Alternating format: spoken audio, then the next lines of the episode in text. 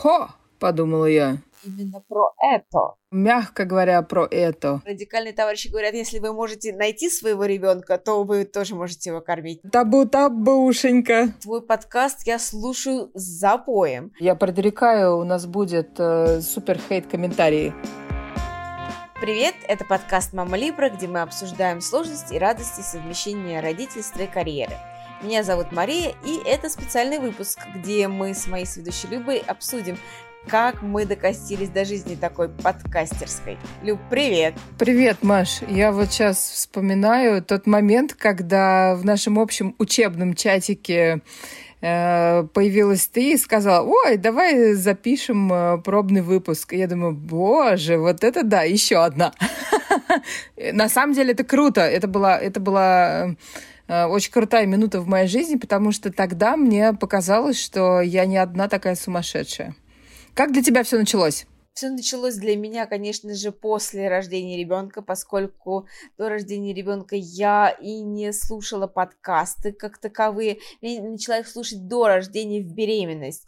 Я как-то стала чуть больше гулять, и мне хотелось получить какую-то дополнительную информацию, в том числе я стала искать подкасты о беременности, материнстве, родах, и их было на тот момент еще достаточно мало. Сейчас уже появились, э, как, и почему-то они они, может быть, и были, я их не находила. В общем, мне не хватало информации, э, и подкасты мне показались э, такой удобоваримой формой, когда можно идти, что-то делать, там, чистить картошку, варить суп и заодно что-то слушать. А почему ты решила его делать? У тебя что, времени много? Да, ты знаешь, э, особенно в первые месяцы жизни младенца, сразу хочется чем быть, чем-то дополнительным себя занять. Кстати, я тут слушала один а, э, подкаст для матерей. Он позиционировался тоже как подкаст для матерей, которые очень любят работать, и почему-то все героини там говорили, то, что вот я сидела в декрете, и как все мамы в декрете, мне было так скучно и так нечего делать. Я такая, где? Где все эти мамы в декрете, которым скучно? Потому что в основном, конечно, мама в декретах очень-очень тяжело. И там, конечно, скорее не скучно, а рутинно и как-то по-другому, да, то есть мне вот эта история о том, что женщины в декрете начинают какие-то новые виды деятельности от скуки, она кажется не совсем честной, либо не совсем распространенной, потому что я начала новый вид деятельности совершенно точно не от скуки, а от того, что Э, хотелось этим поделиться. Это какой-то слишком интенсивный опыт, который необходимо э, выдать наружу. И надеюсь, что он будет полезным. А у тебя как все произошло? Давай расскажем вообще про твой подкаст. Второй, второй подкаст. Второй, и он же первый. Однажды я тут лежала осенью ночью, мне не спалось, потому что ну, в общем, как ты знаешь, да, матерям часто не спится по ночам, ведь их дети может каждую минуту умереть, в нас может врезаться астероид, э, рухнуть вся экономика, мы все должны умереть и заболеть коронавирусом и опять заново умереть. И вот в одну из таких очередных ночей я лежала и понимала, что э, мне хочется чего-то нового, и пора вообще двигаться куда-то вперед. И э, тот бизнес, который у меня есть, и все эти занятия, это, конечно, классно, и они останутся со мной, я буду это развивать, но драйвить, как бы, да, вот э, именно хочется что-то новое. Я подумала, ну, наверное, надо чему-то поучиться.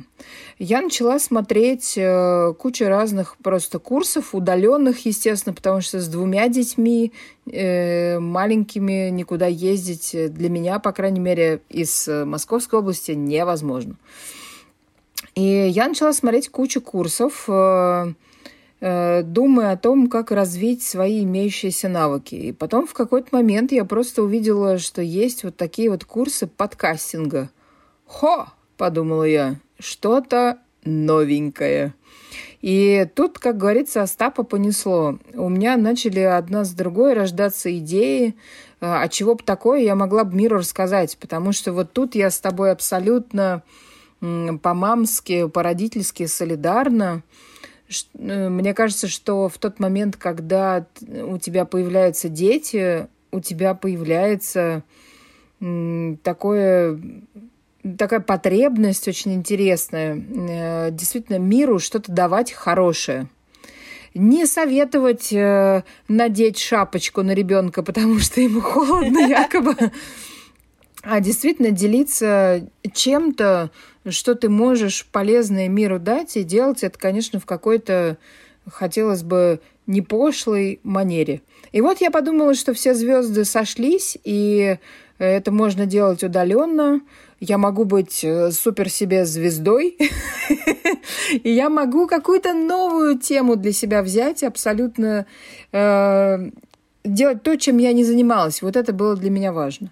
Я хочу, кстати, рассказать, как именно я придумала не делать подкаст, а учиться делать подкаст. Дело было так, что я, как известно, в декрет не уходила, продолжала работать. И а, важным, важной частью моей работы является поиск персонала, то есть, ну, конечно, через меня проходит и как через учредителей, как человека, в принципе, с бэкграундом в а, рекрутменте. У меня, кстати, достаточно сильный бэкграунд в рекрутменте. Я работала в одной из крупнейших международных компаний Майкл Пейдж и занималась очень успешно рекрутментом. Ну так вот, я читала очередное резюме, э, и резюме, конечно, приходит чрезвычайно дикий, но сейчас не об этом. Mm-hmm. И в одном хорошем резюме э, я доскроллила до конца, и там были всякие навыки, курсы, сертификаты, и оп, я, человек писал, я прошел курс по подкастингу, и тут, понимаешь, просто звезды сошлись. Что ты почувствовала?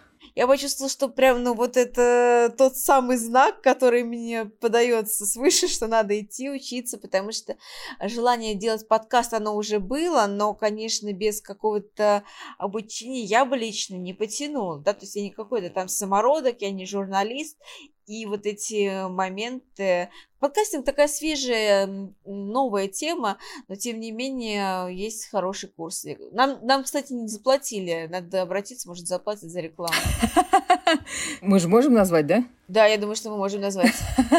Ну, прекрасный Skillbox. Э, мне очень понравился, кстати, курс. И я выбирала, я нашла несколько курсов, и мне очень понравилось. Я написала, позвонила, ну, что-то такое обычное сделала. Они моментально отреагировали, перезвонили мне. Для меня это очень важно. И прям сразу со скидкой, и все, говорят, пожалуйста, все, вот, нате, учитесь. И, в общем, я побежала. Их, э, как это сказать, конкуренты в поле были гораздо медленнее, и они проиграли. Хорошо, ну давай все-таки уже расскажем про твой первый э, классный подкаст, о чем он и почему именно про это. Да, это, мягко говоря, про это. Когда у мамы случаются какие-то там э, проблемы, недуги и вопросы, на любой вот этот вот запрос можно ответить, что тебе поможет э, вино и няня.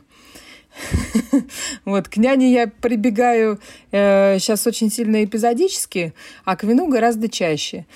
И, ну, на самом деле во мне давным-давно жил интерес, и это мое увлечение, моя такая страсть, э, именно российское виноделие. Мне э, много лет уже интересно пробовать какие-то новинки, Э, обсуждать их с людьми, которые не чужды об этом поговорить, э, ходить иногда в винотеки, иногда на дегустации, охотиться за чем-то таким э, новым и интересным, покупать это и в винотеках, и в супермаркетах. И вот я поняла, что, ну, господи, оно ж прям просто, как это сказать, в горло льется во всех смыслах, и решила об этом поговорить.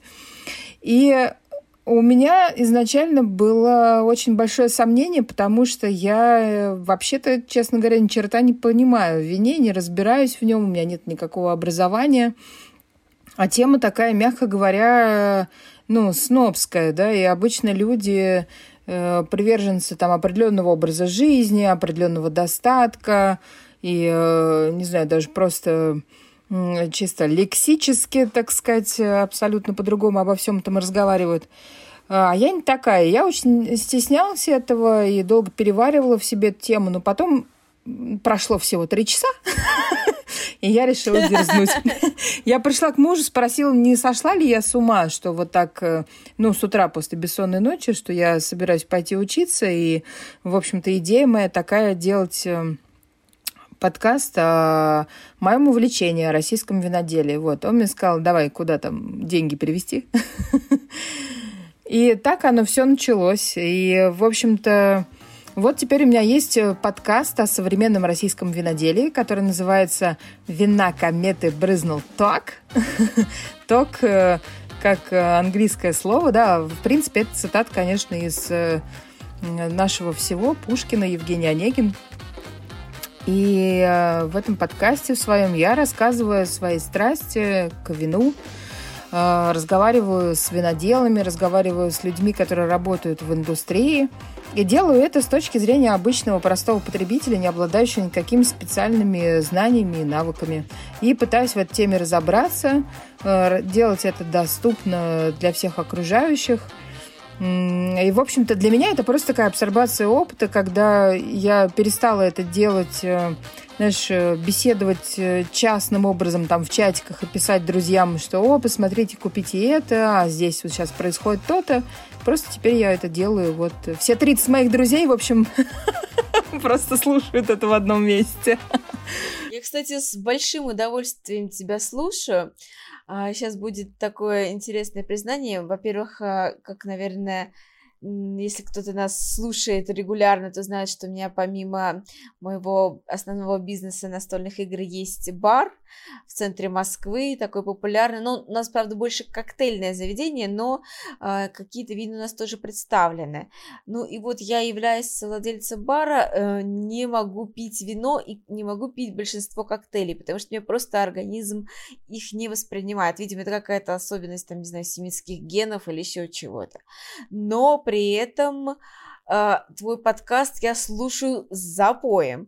И даже думаю, что, возможно, все-таки стоит сделать еще один заход. И, может быть, у меня не на все вино э, какая-то отрицательная реакция будет. Поэтому я слушаю и мотаю на ус.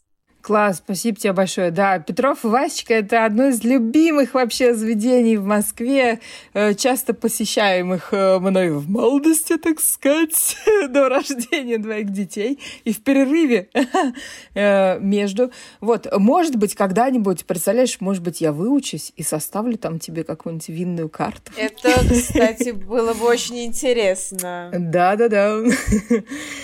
Вот, но, э, слушай, что интересно-то обсудить в связи с этим совсем, да? Э, классно, конечно, иметь такие увлечения и э, делать подкасты, но материнство и алкоголь, это, конечно, такое табу-табушенька. Сложно, ой, сложная тема. Мне кажется, если э, ты допустим, опубликуешь фотографию с бокалом, и все знают, что у тебя есть дети, обязательно кто-нибудь придет и спросит, а, там, а где дети, а, наверное, не кормишь. Ну, в общем, это тема, тема горячая и острая.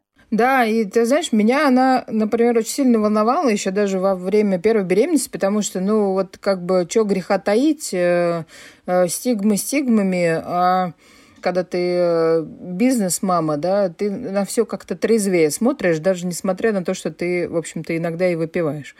Вот. И я вот э, в момент беременности, собственно, пошла читать все подряд, э, что современная педиатрия пишет по этому поводу. И руководствуюсь как бы информацией, которая нашла на самых прогрессивных ресурсах и по грудному вскармливанию, и по педиатрии как таковой. А, я для себя, в общем-то, очень интересные темы обнаружила. И тут мне хотелось бы, в принципе, процитировать а, небольшие выдержки из а, двух исследований врачей.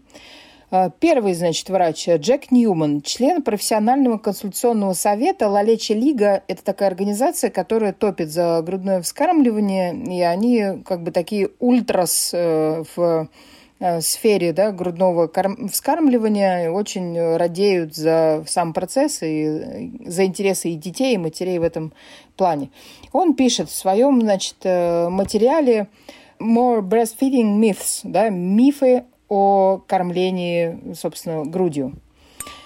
Не надо препятствовать умеренному потреблению алкоголя кормящими. Алкоголь, как и многие лекарства, проникает в молоко лишь в незначительных количествах.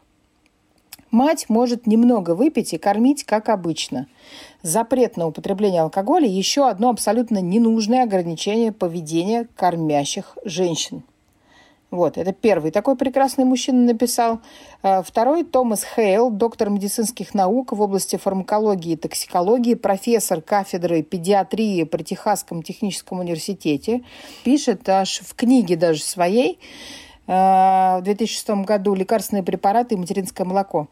Э, метаболизм алкоголя у взрослого человека составляет примерно 30 миллилитров за 3 часа. Исходя из этого, матери, которые употребляют алкоголь в умеренных количествах, могут кормить грудью, как только почувствуют себя неврологически нормально. Я вот, кстати, про неврологически нормально Э, могу сказать такой пример, что на англоязычных ресурсах обычно говорят, что если ты можешь сесть за руль, то ты можешь кормить ребенка. Ну, более, конечно, э, радикальные товарищи говорят, если вы можете найти своего ребенка, то вы тоже можете его кормить. Но...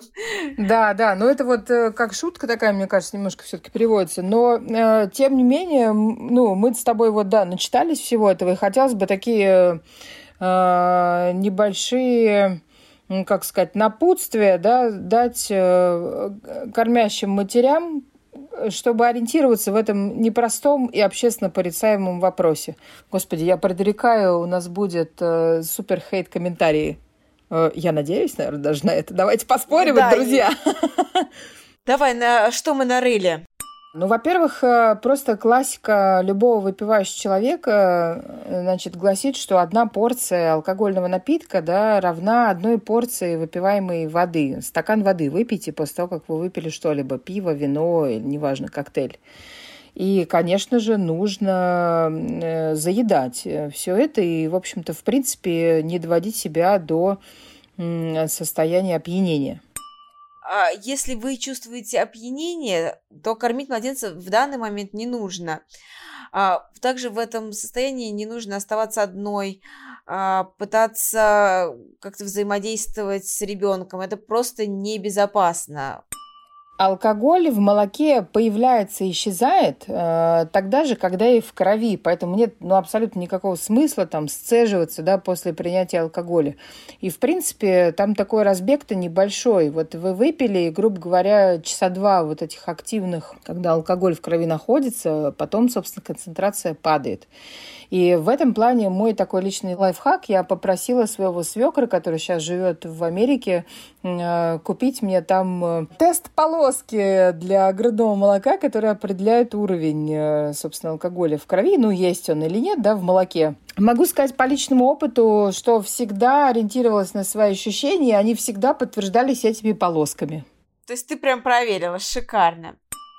Также вы можете применить метод певицы Пинк, о котором когда-то писали в глянце. Можно сцедиться, выпить и поить малыша вот этим сцежным до того, как вы выпили молоком. Да, ну, конечно, все равно главное правило не увлекаться, естественно, да, быть, в общем-то, в разуме, помнить, что вы мама, а, а не алкоголица в данный момент, вот. Но и не надо стигматизировать эту тему, да, ну помогите себе, действительно, Э, как читаешь некоторые форумы, Маш, наверное, ты неоднократно видела, да, что, боже мой, там я выпила безалкогольного пива, и там какой ужас, или я у мужа выпила глоточек, какой ужас. Это too much, правда. Это не стоит этих нервов, этот, этот глоток шампанского, позволенный себе на Новый год, или вот этот глоток мужа пива, ну, правда, он ничего не сделает. Да, да и прикол в том, что даже не глоток, а бокал, потому что действительно концентрация алкоголя э, в крови и в молоке, она не равна тому, что мы выпиваем в бокале, дорогие граждане. В общем, э, как вот мы с психологом обсуждали, да, с Оксаной в прошлом выпуске, надо опираться на научные, так сказать, доказанные факты. Кстати, о научно доказанных фактах. Иногда людей в другую степь клонит и утверждают, что пиво, например, очень полезно для лактации. К сожалению, пиво прекрасный, обожаемый напиток, но э, производство молока он не увеличивает. Оно как на дрожжах у вас не войдет, и в целом э, доказано, что ну, про большие порции алкоголя регулярное выпивание идет оно, наоборот, является ингибитором производства молока, то есть препятствует производству молока, и э, в целом чтобы было больше молока, рекомендуют пить больше жидкости, но это значит, что алкогольного пива надо больше пить. Вот это, к сожалению, неправда. Вспомнила сейчас еще такой момент, когда я читала книжку одного сейчас очень известного модного молодого доказательного педиатра, он э, несколько раз возвращается к тому, что, уважаемые мамы, у вас тяжелая нервная жизнь, не забывайте об одной-двух разрешенных порциях алкоголя в неделю. При этом а, лично я хочу сказать, что алкоголь, к сожалению, является депрессантом, и если женщина находится в состоянии депрессии, принимает антидепрессанты или еще какие-то препараты, совместимые с грудным вскармливанием, или она отказалась от грудного вскармливания и принимает антидепрессанты, то с алкоголем, конечно, нужно быть очень аккуратным. Можно потерять самоконтроль, там, перебрать, еще что-то. Поэтому в состоянии депрессии, конечно, обращайтесь к специалистам, просите помощи и ищите какие-то э, другие выходы. Надеюсь, что вы не находитесь в этом состоянии можете себе позволить небольшой бокал вина с удовольствием. И главное, чтобы вы после этого не терзались чувством вины. Да, это очень э, важный момент. И э, как раз хотела бы сказать, что не надо превращать это, в принципе, все в панацею панацею. И, наверное, может быть, в какой-то момент я как раз этого испугавшись, э, что, ну, там, выпил, расслабился, ох, легче. Вот, я как раз решила все превратить это в какой-то новый образ жизни, новое увлечение. И тут, мне кажется, сейчас как это в анонимных алкоголиках путь исправления семь шагов. Завела подкаст, завела подкаст о виноделии. Но, тем не менее, действительно, вино как таковое – это прекрасная история. Вино в нашей стране – это история прекрасная вдвойне. Э, очень многие люди думают, что его нет, оно дурацкое, из порошка, но это не так. Э, на самом деле за последние вот уже там сколько, полтора года ковидла даже злая всем показала, кто поехал на юга. Это не только э, спорный переспорный Крым, но и Ростовская область, и Краснодарский край – Э, люди видят, э, как производится вино, люди учатся пить вино культурно, красиво, люди учатся отдыхать. Э, и это даже иногда можно делать с детьми. Вот как мы недавно съездили с мужем, с двумя детьми в Анапу. Классная тема. Сейчас большие производства, большие винодельни уже строят парки, развлекательные, прям скажем, рассчитанные даже уже на семью. Не вижу ничего в этом плохого. Мне кажется, это прекрасная история, когда и мамочки, и папочки, и детишки все пристроены, все по интересам. Все это очень культурно, очень красиво. Ты не едешь туда не набухиваться ни в коем случае, а ты едешь туда узнавать о величии вообще и красоте своей страны, людей, которые сейчас живут и делают прекрасное вино. И, э, в общем, э, даже можешь это иногда умудряться делать всей семьей. Вот. И об этом я иногда в своем подкасте буду рассказывать. Супер, э, спасибо, это было очень интересно и познавательно. Все срочно идите слушать подкаст Любы, его просто можно заслушаться.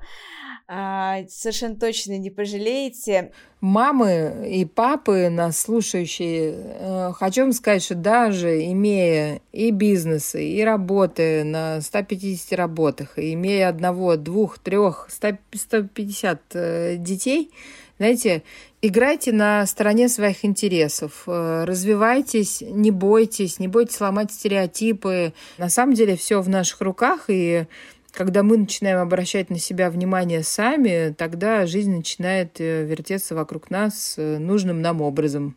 Ничего себе! Про философию.